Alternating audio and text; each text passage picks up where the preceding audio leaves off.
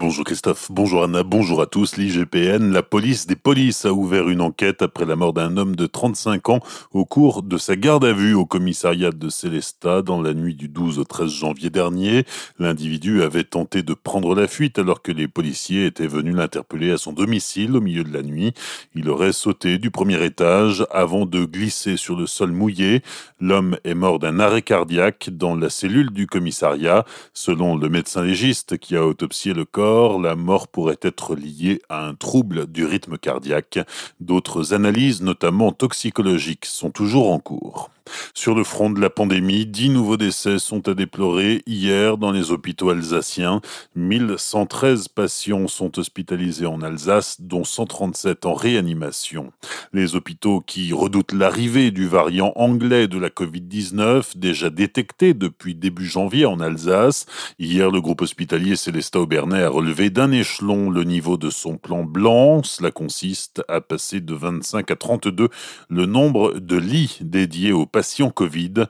Pour autant, le nombre de malades admis est en baisse, 14 au cours des 7 derniers jours contre 16 la semaine précédente. Les hôpitaux civils de Colmar aussi augmentent leur capacité en réanimation, passant de 40 à 45 lits, et augmentent aussi le nombre de personnel dans le service. C'est effectif depuis ce week-end. Pour continuer de traquer les variants du coronavirus en Alsace, le laboratoire Biogroup ouvrira dès la semaine prochaine une plateforme à Colmar. Elle aura pour mission de tracer les variants anglais, brésiliens ou sud-africains parmi les tests PCR positifs réalisés dans la région. C'est la seule manière pour les biologistes de surveiller l'évolution de leur présence dans la population et de définir si un variant est en cause en cas de cluster afin de mieux suivre les éventuels cas contacts.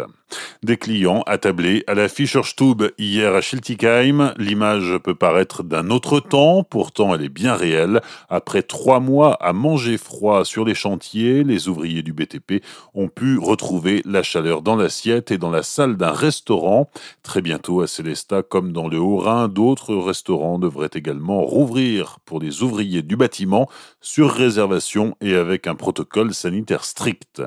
La collectivité européenne d'Alsace pourra-t-elle garder son logo? Le hacker aux couleurs alsaciennes et européennes est calqué sur le logo de la marque Alsace, marque commerciale créée pour communiquer localement mais également à l'international sur les produits et richesses du territoire. Plusieurs entrepreneurs réunis sous cette marque Alsace ont donc exposé leurs craintes à Frédéric Bierry, président de la CEA, pour eux, il ne faudrait pas mélanger les genres, cela pourrait nuire à leurs affaires et à leur image.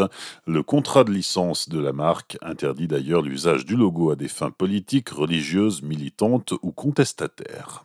L'Alsace est la région la plus accueillante de France, si l'on en croit les utilisateurs de la plateforme de réservation booking.com. Dans le top 20 des villes de France les plus accueillantes, Ribeauvillé, Egisheim et Rigvir raflent le podium en obtenant les trois premières places. Kaisersberg est 11e et Colmar 12e. Bonne matinée et belle journée sur Azure FM. Voici la météo.